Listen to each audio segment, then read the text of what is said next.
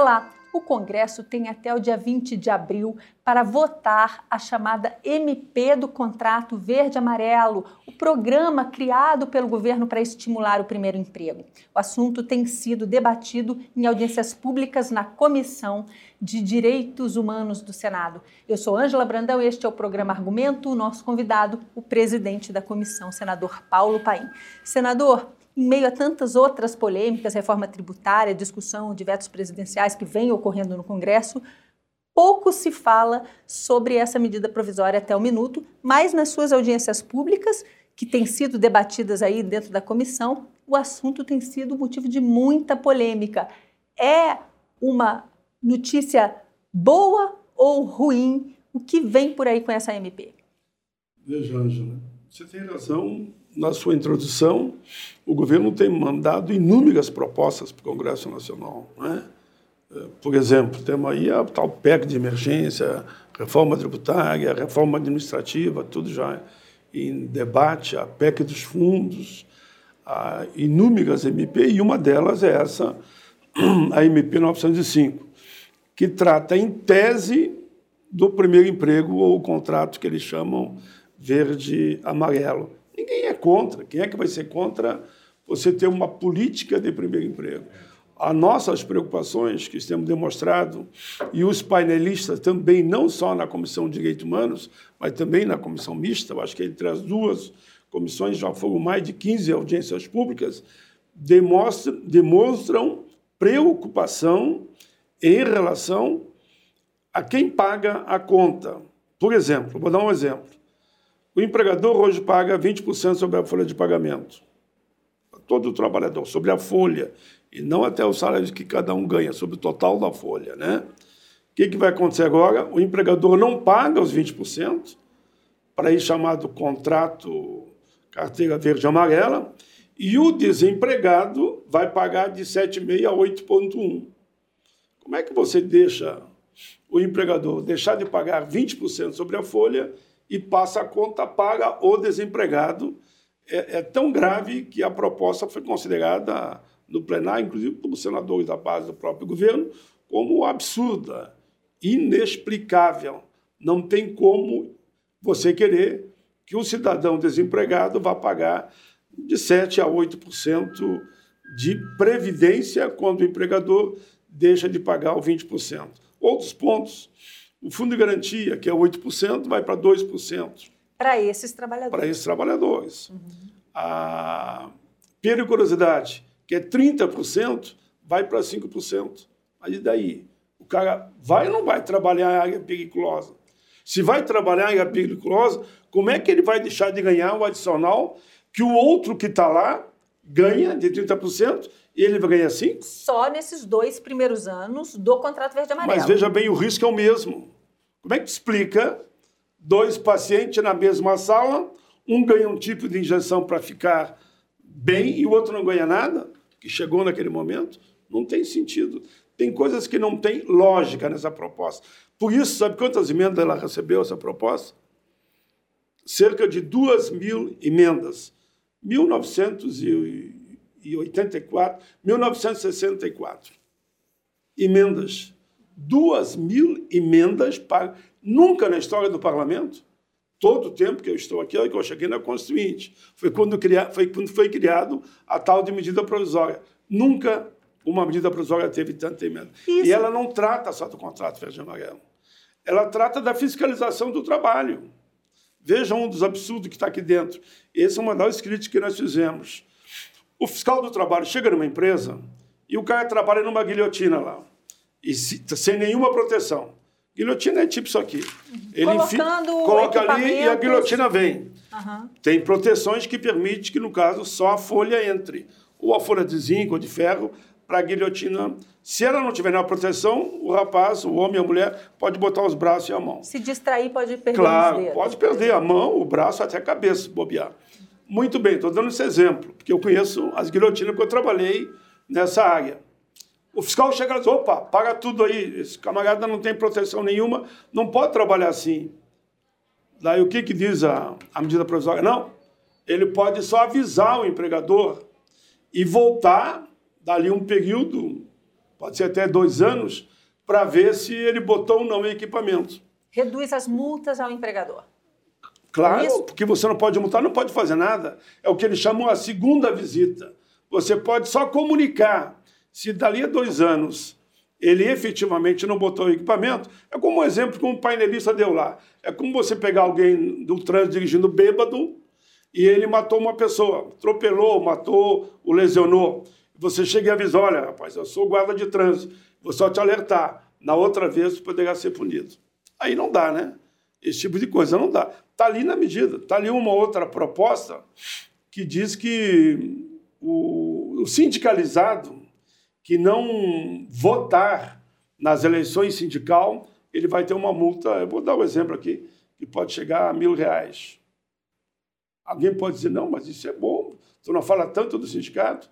Isso é para as pessoas não se sindicalizarem. Ficarem com medo claro, de ficar perder. com medo. Depois, se eu não vou votar, eu vou ter uma, uma multa de mil reais. Essas, essas uh, outras propostas, esses outros pontos da medida provisória podem ser retirados da medida ao longo da discussão no Congresso e ficar aí um sumo que realmente ajude o primeiro emprego? É nessa linha que eu, vou, que eu estou trabalhando. Tem gente que vai apresentar voto separado, e é legítimo, né? Dizendo que isso é uma esculhambação, é uma, como é que chama, um saco de gatos, né? Como muitos pode falar, e vamos pedir para retirar que ela seja toda derrotada. Eu vou tentar trabalhar no meu voto em separado tirando tudo aquilo que é excesso e deixar a essência, aquilo que eu entendo que vai contribuir mesmo para o ensino técnico, para o primeiro emprego.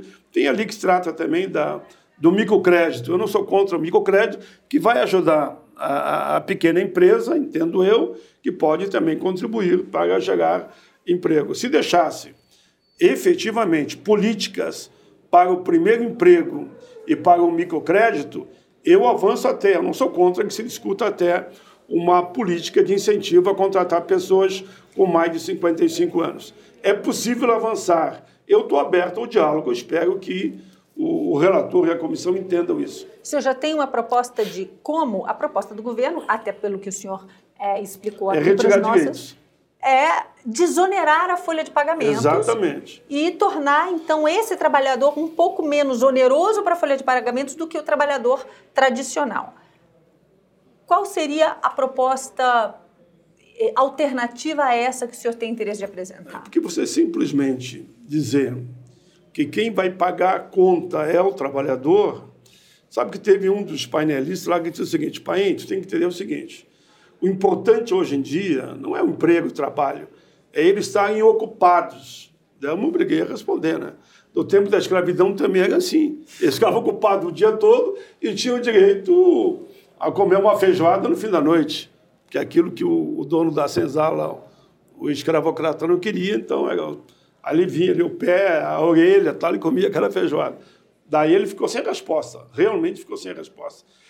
Então, para mim, o caminho seria o governo tem que ter uma política de incentivo ao primeiro emprego. Se o empregador não pode, porque o camarada está na época ainda da aprendizagem, que o, que o empregador possa deduzir de, por exemplo, imposto de renda a pagar. Ele deduza de imposto de renda a pagar um percentual que corresponde àquilo que eles querem tirar do próprio trabalhador para que ele tenha aquela atividade. Esse seria um caminho mais viável. Nós estamos apontando isso no voto em separado. É uma política que já existe na sociedade, inclusive no Estatuto do Idoso, no da pessoa com deficiência, que tu deduz imposto de renda a pagar se você investe nessa área daqueles setores mais vulneráveis. E usando essa mesma política que hoje já existe para o idoso e para a pessoa com deficiência, para aquele emprego do jovem, um não pode atrapalhar o outro? Não, porque não tem nada a ver uma coisa com a outra, né? Porque se você está tratando de primeiro emprego, é uma coisa. Agora, a tua dedução de impostos a pagar, você manda o percentual que você entenda mais adequado, tanto para o deficiente como para o idoso. Ali não, ali ele está trabalhando para você. O idoso e o deficiente não estariam trabalhando. São fundos que as prefeituras têm, tá, tem dado certo. Eu falo isso com uma certa segurança, porque eu sou o autor, né? tanto do Estatuto do Idoso, como o Estatuto da Pessoa com Deficiência e o Estatuto da Igualdade Racial, mas esse não tem fundo ainda.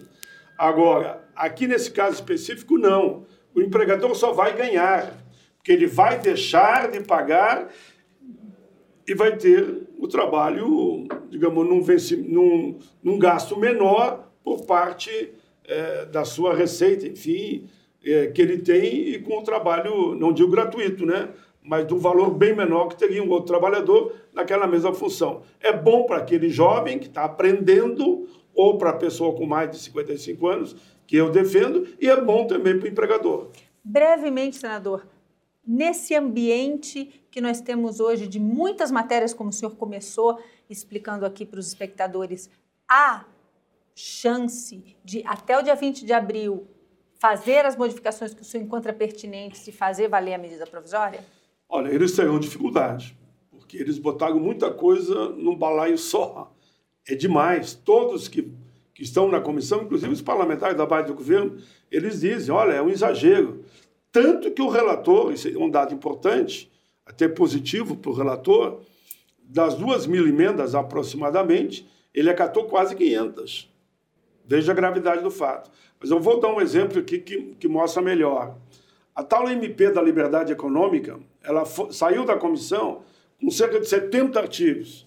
Aí foi para o plenário da Câmara, depois da comissão vai para o plenário da Câmara, depois vai para o plenário do Senado, terminou com 18, 19 artigos. Foi feita uma limpeza, aquilo que todo mundo chama que é jabuti, de impropriedades, de coisas absurdas que foram ali colocadas. Eu tenho esperança que a gente consiga fazer isso e fazer com que essa MP 905 trate efetivamente do emprego do jovem, quem sabe daquele com mais idade e também do microcrédito. Dá para saber durante a validade da MP, porque agora, enquanto não está sendo votada ainda, ela, em tese, ela já é válida para a sociedade, dá para saber quanta gente já está sendo contratada e o que pode acontecer com essas pessoas caso a medida provisória caia ou mude?